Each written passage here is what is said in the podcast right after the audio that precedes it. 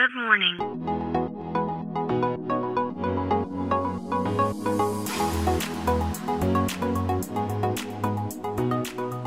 Bom dia, Califórnia. Bom dia, Brasil. Aqui quem fala é Felipe Janetti, Head de Inovação da Startse, diretamente de Palo Alto, na Califórnia, no coração do Vale do Silício.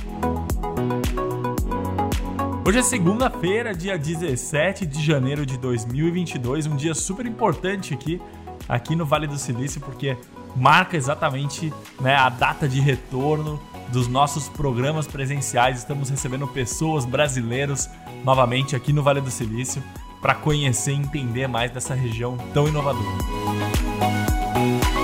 O assunto de hoje é sobre comidas alternativas. Uh, Aqui na Califórnia, desde que eu me mudei para cá há quatro anos atrás, eh, a gente vê um movimento muito forte dessas empresas como Beyond Meats, Impossible, Just e inúmeras empresas que estão trabalhando né, na, na, construção, né, no desenvolvimento de uh, comidas alternativas e principalmente quando fala-se de proteínas. Né? Então a gente tem duas vertentes de, de alimentos né, e de empresas de tecnologia, né? porque eu gosto sempre de ressaltar que essas empresas que estão desenvolvendo esse tipo de uh, alimentos alternativos, elas se posicionam muito mais como empresa de tecnologia, porque uh, existe muito mais tecnologia envolvida né, nessa, nessa construção, e eu explico por quê. Quando tenta-se se reconstruir um alimento onde você uh, imita consistência, cheiro e sabor, que é o caso da vertente né, das plant-based proteins, né, que são as proteínas à base de planta. Uh, e aí temos o exemplo da, da, da, própria Just, temos o exemplo da, da Beyond Meats, e temos o exemplo da Impossible, tem inúmeros outros exemplos, mas esses são os principais que me vêm à mente, que basicamente encontram matérias-primas, né, que pode ser ervilha, pode ser soja, enfim, tem diversas vertentes ali de matérias-primas que podem ser usadas, diversos tipos de matérias-primas que podem ser usados, mas uh, o grande lance é que existe uma, um estudo de engenharia reversa que estuda qual é o cheiro, sabor, consistência, enfim, existe, existe um estudo por trás disso com né, muitos dados, muita tecnologia que permite com que essas empresas reproduzam né, uh, um, um, um, hambúrguer que uh, não vem do animal, que é a base de planta, uh, mas que tem a mesma experiência de você comer um hambúrguer comum. Né? E eu posso afirmar para vocês, eu sei que isso já existe no Brasil, mas eu já experimentei as opções que a gente tem no Brasil e já experimentei as opções que a gente tem aqui na Califórnia.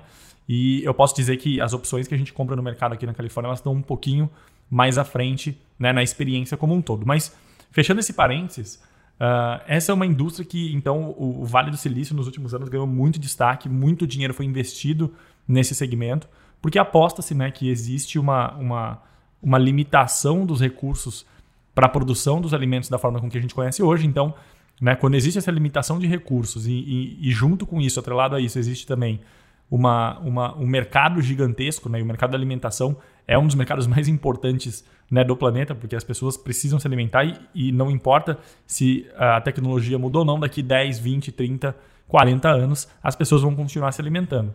Então, uh, baixa digitalização num setor atrelado a muita oportunidade, né, um tamanho do mercado gigante, uh, fez com que uh, o Vale do Silício cada vez mais se uh, mergulhasse nesse mundo e, se, e, as empresas né, foram surgindo ao longo desses 4, 5 anos e ganhando mais espaço nas gôndolas do mercado. Quando eu cheguei aqui na Califórnia, pouquíssimo né, se via nas gôndolas do mercado, era raro você encontrar uh, esse tipo de alimentos nas gôndolas do mercado. E hoje em dia, Uh, se você vai até o Whole Foods, por exemplo, que é um dos principais mercados aqui da, da, dos Estados Unidos e na Califórnia ele tem uma representatividade muito grande, você já encontra, você já encontra corredores inteiros desse tipo de alimento.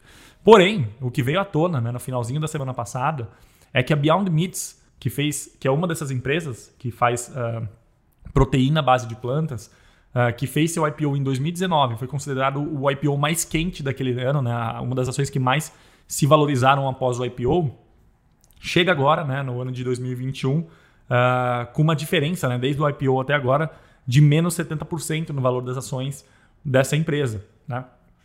Uh, isso atrelado a vendas que no último quarter uh, da empresa caiu quase 14%.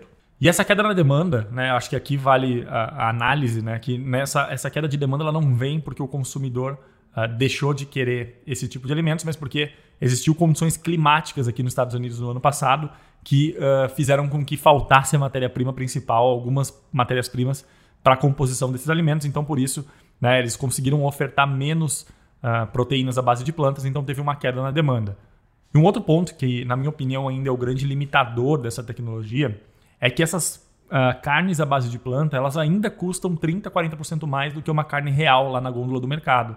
Então, uh, se, se, a gente faz uma análise aqui né, de algumas pesquisas que foram feitas nos últimos anos, a grande maioria das pessoas que já experimentaram esse tipo de alimento, ele vem de uh, famílias que têm né, salários anuais de mais de seis dígitos aqui nos Estados Unidos. Né? Então, famílias que têm um salário anual maior do que 100 mil dólares por ano, esse foi a fatia de mercado né, que já experimentou e que de alguma forma consome esse tipo de alimento. Então, a grande maioria né, da, da, população uh, não teve acesso a essa tecnologia ainda. Então, uh, esses dois fatores atrelados fazem com que as ações e o mercado tenham dúvidas desse tipo de tecnologia, mas quando a gente extrapola e olha para outras tecnologias que um dia já sofreram o mesmo impacto né, de desconfiança, a gente vê que toda a tecnologia, né, toda tecnologia ou todo produto que passa por, por uma digitalização, existe um momento da decepção né, desse produto. E não por conta da qualidade, mas por inúmeros fatores. E aqui eu diria que é por conta do preço. Porém, né, quando a gente olha para uma indústria que tem tanto dinheiro sendo investido e tanto potencial e, tanto, e o tamanho do mercado é tão grande, eu né, que conheço alguns founders dessas empresas aqui na, na, no Vale do Silício e acompanho muito de perto da evolução deles e já acompanhei a queda de custos que teve desde né, de que eu cheguei aqui até hoje. Né? Uh, quando eu cheguei aqui era basicamente impossível comprar esse tipo de alimento e hoje em dia já é muito mais fácil e muito mais barato. Então eu acredito que nos próximos cinco anos a gente vai ver esse preço caindo bastante e quando esse preço desse tipo de alimento ficar mais barato, isso é possível, né? Esse é o objetivo, né? Quando ele ficar mais barato do que uh, a alternativa que a gente tem hoje, né? Que é a principal alternativa, que é a, a, proteína que vem do animal, aí eu acredito que exista um momento da disrupção né? e da escala uh, exponencial, a curva exponencial de escala desse tipo de produto. Então é isso, a gente fica por aqui. Amanhã tem mais. Um abraço.